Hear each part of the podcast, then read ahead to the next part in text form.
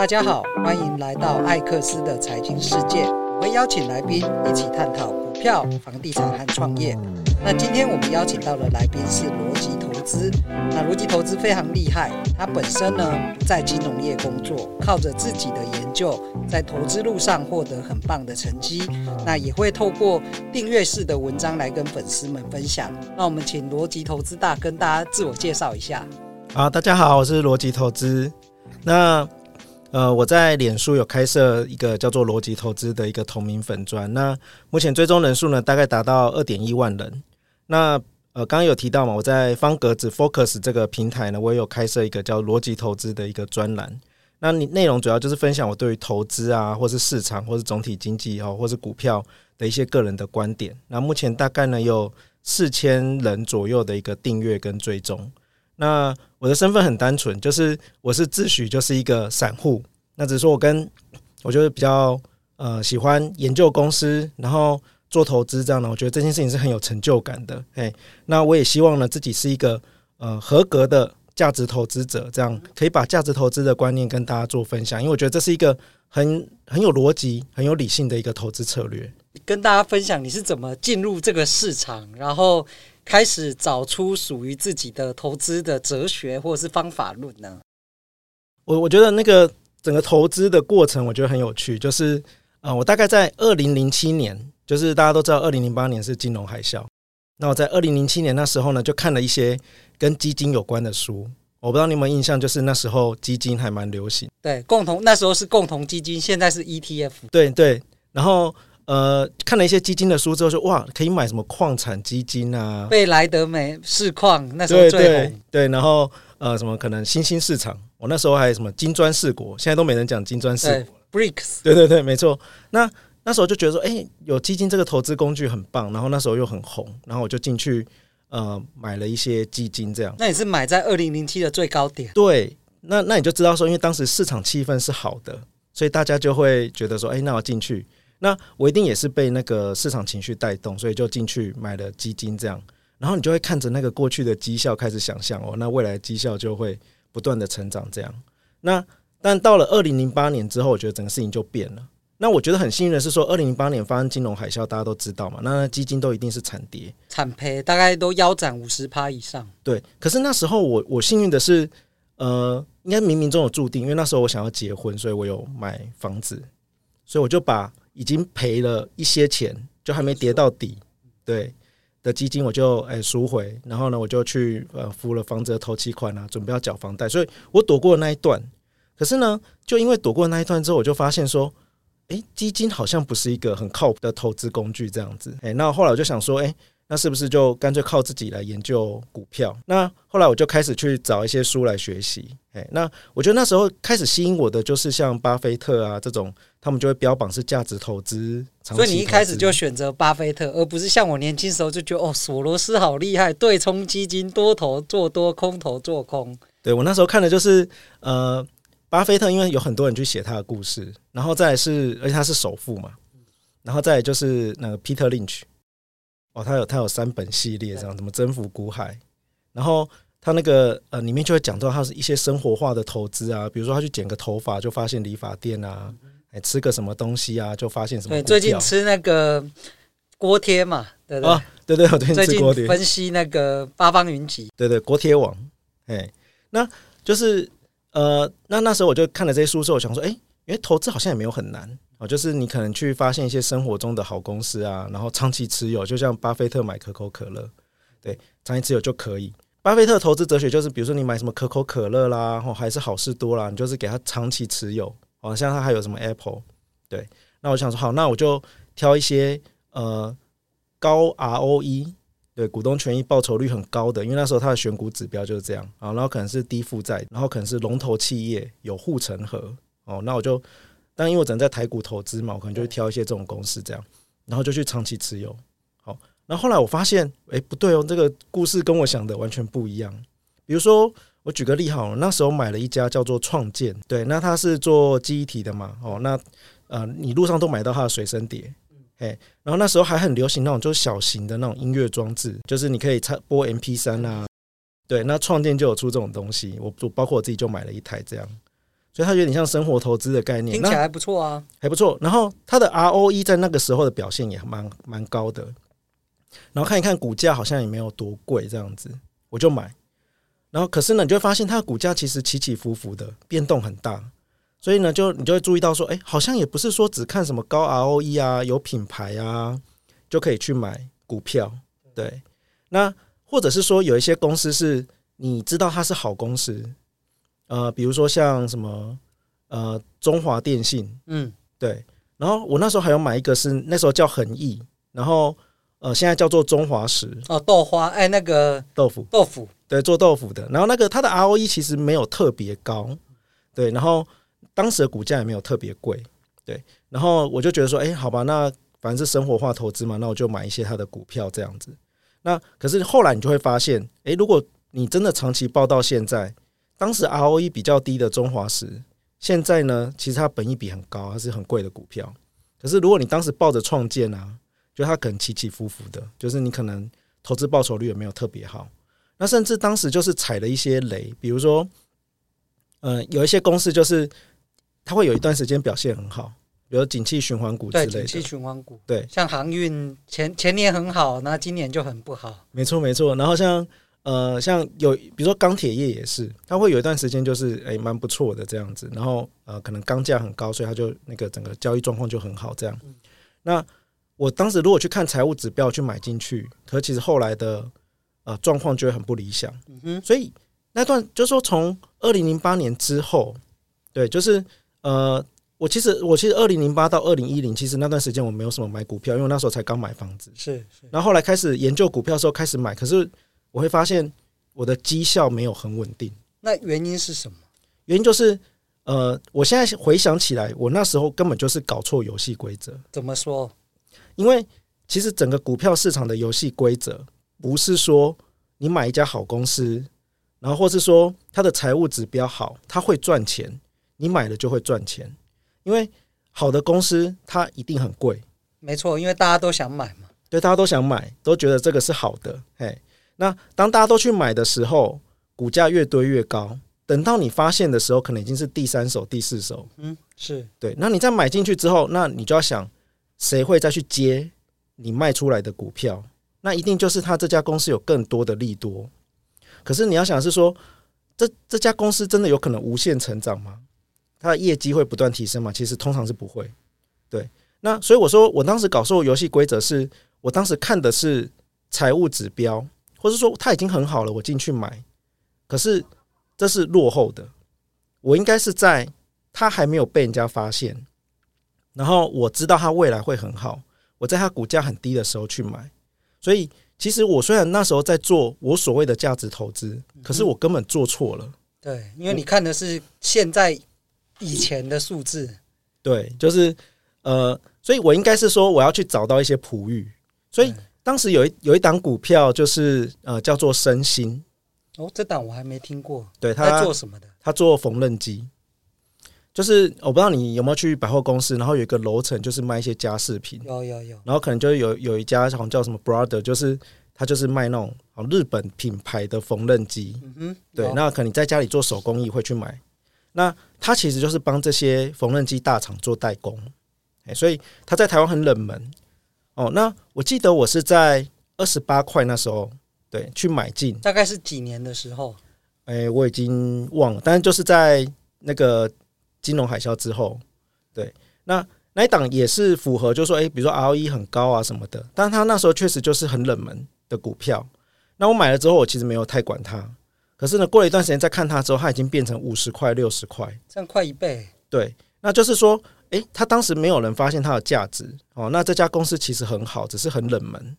对，那后来就是，诶，当大家说越，比如说越来越多消息见报，然后大家发现说，诶，原来他帮这些大品牌代工，他的生意是很稳定的，获利是很稳定的，股价就慢慢被推高。所以，像我现在在选股的时候，我就会去选一些冷门的股票，是这个原因这样子。那所以我就觉得说，诶，当时的某些交易的经验是好的，那某些交易经验呢，让我觉得说，诶，为什么同样的策略，我现在没有办法得到一样的绩效？对，所以你算是从这一档股票开始赚钱，然后得到一个启发，然后再开始比较有系统性的去执行你的投资哲学嘛？对，就是我就开始去想说，呃，我是不是哪里做错？然后呃，我看这些书，然后我有没有真的去找到这些书所要传达的？因为呃，如果你回过头来，你去看像 Peter Lynch，他其实他就会讲说，他其实还是会去评估这个呃股价未来的一个发展空间。比如说这家公司现在呢，就是没有什么人注意，然后他会在这个阶段去买，嘿，而不是说这家公司已经表现很好了，你才进场去买，那个整个差异就很大。所以他们这些顶尖的交易者或价值投资者，他们早就知道。市场的认知，呃，未来的认知的价格跟现在真正价值的一个差异，对。那其实我要去找的就是，呃，有没有潜在价值还没有被发现？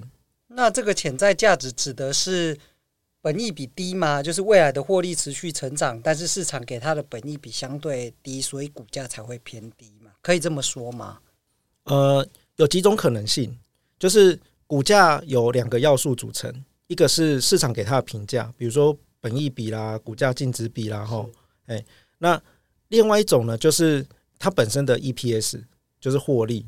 那这两个东西呢，如果说它同时都成长，哦，那当然就最理想的状况，你就看到那个股价就是飞奔向上这样子。那这件事情就是说，呃，有一种可能是你知道它的产品未来会大卖，对，业绩会大好，对对对，或者是说。呃，这个产业可能会开始增加这种产品的使用率，然后通常就像一些新技术，嗯，对。那如果你可以掌握到这种产业的趋势，那你去买，你就可以赚到它就是 EPS 这个成长的这一块，或者是说，像我本身有投资美股嘛，嗯，那美股有一些公司是这样，就是它在美国发展的很好。接着呢，它就会开始在到处去拓点，全球扩张。对，全球扩张。然后呢，它的规模就是它的经济效益越来越强，因为它呃分店越开越多，它就可以去一次叫更多的原料，它就成本又往下，净利利润就出来了。对，议价能力就变强。那你就会发现，因为它的利润率提高，所以它 EPS 就会提高。对，而且这是可预期的，就是比如说像好事多，它可能在美国发机，然后接着在台湾做得很好。接着他到中国去做，你就可以预期他可能做得不错。嗯，哎，那他 EPS 一直成长，你其实就不用卖了，你就跟着他一起成长就好。那这是做 EPS 这一段。对。那另外一段就是做本益比的改变。那通常是像景气循环股就会有这种状况。比如说现在，呃，像现在因为前一阵子乌俄战争的关系，原物料报价都很高，所以相关的概念股就会很高。好像那时候卖饲料什么就就很贵这样。可是，呃，当这个呃乌俄战争的效应慢慢递减，然后报价慢慢恢复的时候，你就发现这些公司的股价就会慢慢的回来。对，那如果你可以去找到这一种循环，那你在它评价可能比较低，或是市场都不关注的时候，你进去进场布局，那你就可以赚到评价提升的这一块。嗯，就它未必，对它未必获利要比去年、前年还是大前年成长很多。你只要赚到它评价变化的那一段，其实就够了。我能不能举像中钢，它最近的股价已经跌到历年的低点，然后中钢也好久没有买库藏股。那像这样是不是就是一个景气本益比的变化的一个时时间点？当然不是说就要买中钢，而是说举这个例子，它算是这样的案例吗？呃，应该是这样讲，中钢确实是景气循环股，对。那不过，就我的了解，中钢它是其实蛮看中国那边的钢铁价格。应该这样讲，就是中国那边有一些更大规模、更大的钢铁厂，那边开出报价之后，中钢呢还是越南啊这些各地的钢铁厂就会去 follow 它的价格，是因为国际的价格在竞争嘛？对对对。那所以呢，这时候我觉得这个这就是景气循环股有趣的地方，就是你不能想说哦，现在很烂，那以后一定会变好。就是它的脉络也不见得是这样，你要去看供需。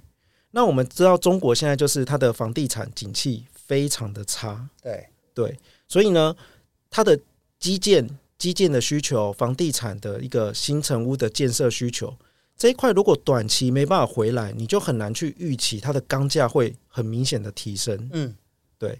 但我觉得有一个转机啦，就是假设以那个以巴战争结束，哎，或者乌俄战争结束，重建的需求出现。那那段时间如果带动国际钢价提升，那当然可能中国它的钢价的报价就可以提升。对，可是这个这个就是我觉得在投资另外一个要注意的事情，就是你可以去想象，但是你真的确定吗？嗯哼。比如说乌俄战争那时候刚开打的时候，就有人讲说啊，这个打一年就结束了。对，没错。结果快两年，就一两年过去了，还没打完。对，还没打完，还没打完。那你说现在以巴战争好像看起来有比较节制了，但是这种战争打了真的会结束吗？真的很难说。嗯，没错。对，所以我觉得投资人有一个问题啊，就包括我自己现在也是，就是你可能会想象一个，哎，好像理所当然会发生的事情，然后你就 follow 这个想法去做投资。那可是后来你会发现，好像结果跟自己想的会有很大的落差。那我觉得，但我觉得这件事情是好的，就是你会开始去修正自己的投资策略。所以像我现在，我就不会想要去特别去看中钢啊、钢铁的相关概念股，是因为我没有办法去确认中国的房地产景气什么时候回来。尤其是当你对中国了解越多，因为你知道它的地方债务的状况非常的严重。对对，那。所以他们的政府需要花很多的时间，先去处理地方债务的问题，包括他们现在中国就是开始发债券，哎，那地方政府他要还债，他如果把重心放在还债，他就不会去搞基建。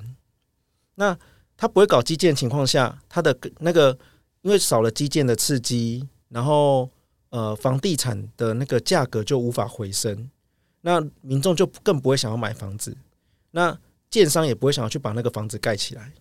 那所以它的那个怎么讲？它的需求就会一直维持在一个很低的水平。那我觉得你就要考虑时间成本了。对，那这样听起来，投资就是其实是考验你个人的认知嘛。那在认知这一件事情的提升，我觉得看书是一个很好的方式。那你有没有自己觉得收获最大的书？好，呃，我因为我自己叫逻辑投资嘛，那我我自己就会想说。呃，我希望自己的操作是有逻辑的，或者是一个理性的思考。那我必须说，对我来讲，我觉得最影响我最大的一本书，就是那个 Howard Marks 写的，呃，就是投资最重要的事。对，那为什么这本书最重要？就是我不知道大家有没有去看过这本书，它其实呢很清楚的告诉你股票市场是怎么运作，以及你要得到超额报酬。这个超额报酬是怎么得来的？哎，那我会很推荐大家自己去看这本书，因为呃，我们在做投资，我我呃，大家大家有一个观念，就是说我做投资，我其实是要去跟呃，比如说我的指数型 ETF，像零零五零、零零六二零八，我去跟它做比较。嗯，为什么？因为如果我今天做主动投资，我花时间去研究公司。研究基本面，研究产业，研究全球地缘政治，对对。然后我去承担了买这个公司的风险。如果我的报酬率还只跟零零五零一样，那我我为什么要去做这件事情？对啊，那就买指数就好了，买 ETF 就好了。对，那你如果你的报酬率超过指数，你的这个花费跟努力是有意义的。这件事情叫超额报酬，是。所以我会觉得。当你今天要做主动投资，你应该要有一个追求，就是我就是要有超额报酬，不然我干嘛花时间去做这件事情？嘿，那 Howard Marks 就很清楚的告诉你，这个超额报酬是怎么来的。OK，嘿，为什么会有超额报酬？他会用很多的章节去呃很清楚的去论述这件事情。嗯，然后我就发现说，哎，原来投资是可以很理性的。就不是说我去看几个指标筛选出几个股票，你就会赚。其实不是，新手常常都会这样。对对对对对，嘿，所以我觉得，如果是投资的朋友，如果你呃也想要做这种价值投资，或是你觉得你也很向往这种，就是可能靠着分析公司、分析产业、分析总经去做投资的话，那我觉得这本书真的要去看。嗯，它叫《投资最重要的事》，它已经告诉你。你做投资，你要得到主动报酬，到底最重要的事情是什么？OK，那对新手呢？如果是一个新手小白，你觉得他读什么样的书才不会走错路，白读了？我我我觉得这样就是呃，新手很有趣，就是呃，怎么讲？就是通常都是他们看了某些呃什么五年赚五百万，呃，对，就是杂志很爱采访的个案、特殊案例。哦，对对对对，嘿，或者说他们就看到呃，可能未来会有某个新技术，嗯。然后就被鼓吹，或者是说分析师哎，觉得什么什么产业一定会红，哎，或者说就讲台积电嘛，哦，可能台积电如果如果最近业绩好，他们就那种信心就回来，就会去买。对，那当他当他看了这些书、这些资讯去做交易的时候，他可能就会呃，最后可能得不到他预期的后果。哦，那这件事情跟书有什么关联？就是我觉得投资人要先去找到真正适合自己的策略。我我就是说，并不是说我要先看哪一本书哦，因为我今天看技术分析的书，我用技术分析的策略去做交易，这件事情就真的适合自己吗？嗯，没错。对，我我不知道，就是呃，像我我我自己是蛮特别，就是我从来都没有看过技术分析的书，因为我一开始我就没有觉得自己呃会用这一套，就是因为我我我抓不到它的逻辑啦。嗯，嘿，那但是我知道有些人的技术分析用的非常好。对嘿，他已经掌握到那个交易的策略。哦，那我觉得这件事情就是看很看人，就是你可能是什么样出身背景啊，你什么样的学术经验啊，也许你文组或理组就有不同的想法。那所以我觉得，与其你去看书，然后看到不适合的书，然后硬逼着自己去操作，嘿，那还不如就是你先想想看自己认同什么方式。那假设说我认同技术分析，然后呢，我去我对技术分析很有兴趣啊，然后我看这些线呢。的变化我很有感觉，量价变化，盘感盘感，对对盘感对，对，或者说，哎，我就觉得说，这有些人用这种策略操作，我很向往。那你就可以开始去找一些技术分析的书来看。嗯哼，对。那如果说你是呃想，比如喜欢做公司分析啊、价值投资啊，或者说你喜欢从生活去找一些公司，好像八方云集这种，哎，你也对研究公司有兴趣，那你就可以开始找一些价值投资的书，或是财报的书。所以我觉得对新手来讲，要把我觉得要把书当作是工具，就是我今天想要学什么，那我就去把工具书找来，去扩充自己的知识库。对，那如果说到了这个阶段，就是你已经很清楚的知道说你自己需要什么样的资源、什么样的知识，那我就觉得有一些书就可以开始推荐给我们的那个新手朋友，这样，比如说。呃，像是我刚刚讲投资最重要的事嘛，然后再来就是呃，这个 h o w a r Marx 还有出另外一本书叫做《掌握市场市场周期》，那我觉得这本书其实也蛮好的，它就会告诉你说这个市场的周期变化是什么，那你在不同的阶段你应该要做一些什么事情，采取什么样的策略。那呃，Howard Marks 他每呃他每隔一段时间他还会就是出自己的备忘录，那那个备忘录就是他对于整个市场的反省。然后他看到现在的现象，他分享他的想法。那我觉得那个备忘录其实也都很值得去看，嗯，因为他就是一个成功的投资人他自己的反思。哦，那再来就是呃，有一些书单啦，像比如说我的职业是股东，这是台湾人写的吗？台湾人写的，对。那呃，他就会比如说告诉你说，哎，他把自己当做是一个股东自居，然后他怎么去看这个公司的成长，然后呃，比如说。如果你是股东，你要重视的就是这个公司的产品，然后它未来的竞争力，它这个产业的趋势。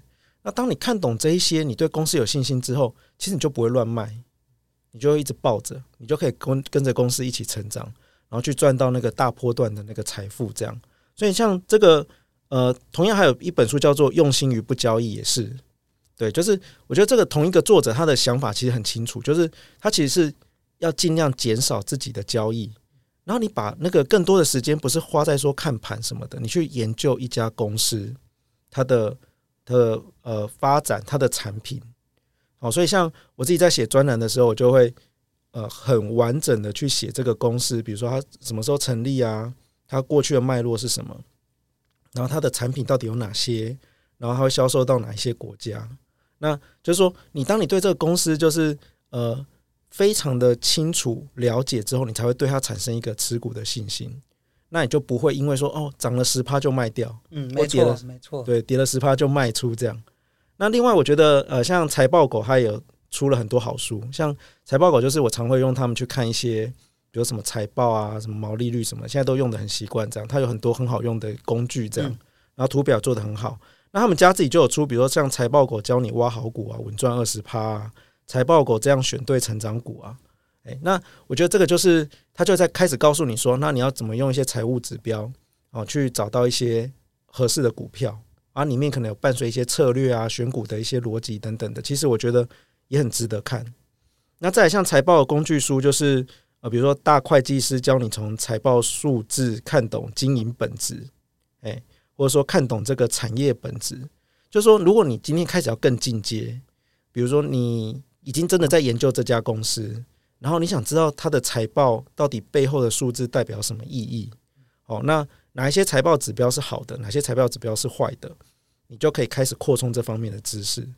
那然后在最后，就是你如果可以读越多书，我我觉得这个是就是第三境界了，就是当你已经跳脱读工具书的境界，你已经基本知识都有了。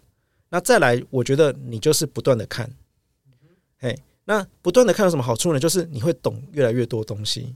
比如说，像你看了半导体的书，哦，你看你就懂了半导体要怎么玩。然后你去看那个什么景气循环的书或总体经济的书，你就会得到更多的策略跟想法。所以像，像像我现在我自己就没有觉得说，哦，我我找不到投资标的什么的。对啊，这也是。我看你的标的，你既然都说要选冷门股，你的产业知识认知一定都要很齐全呢、啊。对，就是呃，我比如说像我呃会去听法说会，对，就是很多很多人都会问我说，哎，你到底都用什么时间？选股，因为呃，如果如果有追踪我的脸书的人就会知道，其实我还是有正职的工作，工作对。然后我还要写专栏，有时候专栏可能一写就是一两万字，是都是万字起跳。对，大概两个礼拜就会分析一家公司这样。然后我每个礼拜还会写一些周报。然后如果我去看我的脸书的话，可能每天还会写两三篇文章，三四篇文章。对，那但可是那你要花怎么怎么花时间去研究公司？就是像我每天就是我会去。找比如说法说会的影片来看，像最近有一些公司，然后他诶最近开始开法说会了，那我就会去看他的影片，然后你就会听看公司讲什么，然后诶如果公司说诶它是未来产业很好，就会吸引我更进一步的去研究，诶这是一种找到标的的方式。那再来就是说像呃最近财报刚发布，嗯好，那我可能就会去看一下财报内容啊，然后去做一些筛选，也会找到一些公司。对，那我我觉得更重要就是说，当你呃开始有了很多投资经验，然后你对整个产业，然后对不同的公司有很多的理解。那像我甚至现在也有也有投资美股嘛，所以我还可以跟美股的环境去做对照。对对，然后我就可能会去猜测下一步会复苏的是什么。对，因为美国通常是领先驱动整个全球经济局势的变化。对，或者是说，因为台湾都是很多都是代工厂，那。美国那边都是品牌厂，那你去看品牌的销售状况，或是它的存货状况，你就可以猜得到它会不会对台湾的代工厂去拉货。嗯，哎，那你就可以去预测，比如说假设美国那边的存货很高，然后呢，台湾这边代工厂的股价还是很高，那也许你就要先跳车，哎，因为代表说可能下一步订单就不会来，哎，因为它要清库存，那这边台湾的业绩就会下滑。对，那当你就是透过很多的阅读，然后研究很多的公司，你慢慢建立自己的知识库之后，你就会去想，诶，那下一步可能会有哪些产业会复苏，有哪些标的可以去做操作，对，然后你就可以去再从中去找到有趣的公司或是有趣的标的，然后再去做研究。那我觉得这就是一个累积的过程。那我觉，而且而且我必须说。我觉得这种的累积的过程，它并不枯燥。对，为什么我可以每天做这件事情？你要想，就是对一般人来讲，下班可能就是追剧，要放松了啊。对，要放松啊，因为工作压力很大。对，那怎么会有个人就是发神经，每天 还要去看法说会的影片啊？嘿，或者说还要去看一下美股发生什么事情这样子？对。可是我觉得，当你呃去做这件事情，你找到乐趣的时候，那个故事就不一样了。比如说我去看法说的影片啊，我就会看这个老板讲了什么东西，然后我就知道说哦，这个产业现在状况怎么样，然后这个老板的个性如何。对，那有时候是这样，我常常会是我看了 A，呃 A 公司讲了什么，最后我去挖到 B 公司，因为产业都是联动的。哎，那这件事情呢，会为你带来成就感，特别是当你有赚钱的时候。那你就会更驱动你想要去做这些事情，就是形成一个正向的循环。对对对对。诶，那我最后一题想请教罗辑大哈，就是如果你现在啊回头看，你会给年轻的自己怎么样的建议？好，如果让我重回十八岁，我绝对就是立刻去投资，早一点开始。对，然后，我觉得像我大学生活就是很糜烂，那正常啊，大家都这样。对，就是那个呃，可能高中，因为那时候我们还要联考，对，然后所以进到大学之后就是那种完全自由开放，然后我就是呃每天玩，然后我会去打工，可是我打工赚到的钱，我可能就是拿去买什么山西产品啊，然后就立刻把它花掉这样。然后每天就是在网络上跟跟网友比赞啊什么的，当然那时候也会做一些有意义的事情啊。可是，呃，我必须说那时候完全跟投资没接触，真的很可惜。你已经浪费了十几二十年去累积复利的时间。嗯哼，对，像到到了到我们这个年纪的时候，你就会觉得说，哦，时间才是最可贵的，因为你的那个财富是需要时间去累积的。没错。对，然后再来是说，你在职场上面，同样的哦，就是你在职场上需要的能能力，你也是需要时间去累积、去堆堆积的。对，所以如果让我回到重回十八岁，我会我会告诉十八岁或现在的年轻人，就是第一个，其实你现在就可以开始投资，你不要想说什么哦，我先存到第一桶金。对啊，通常都想说要有第一桶金，然后可是很快就把它赔掉了。对，其实不用不用不用，就是你就可以先去投资。那这个投资其实就是开始去学习。这个市场的规则，然后呃，这个股股价是怎么涨跌啦，公司会怎么变化啦，开始去做接触哦，不然的话，你永远会跟市场保持一个距离，你并没有真的去了解这个市场。好，那我们非常谢谢罗吉大跟我们分享他如何从新手散户，然后逐渐找出自己的投资哲学，然后并且获利，形成一个正向的循环。那今天的节目就到这边。那如果大家有任何问题呢，欢迎留言告诉我们，我们都会再一一的回复大家。谢谢，拜拜，拜拜。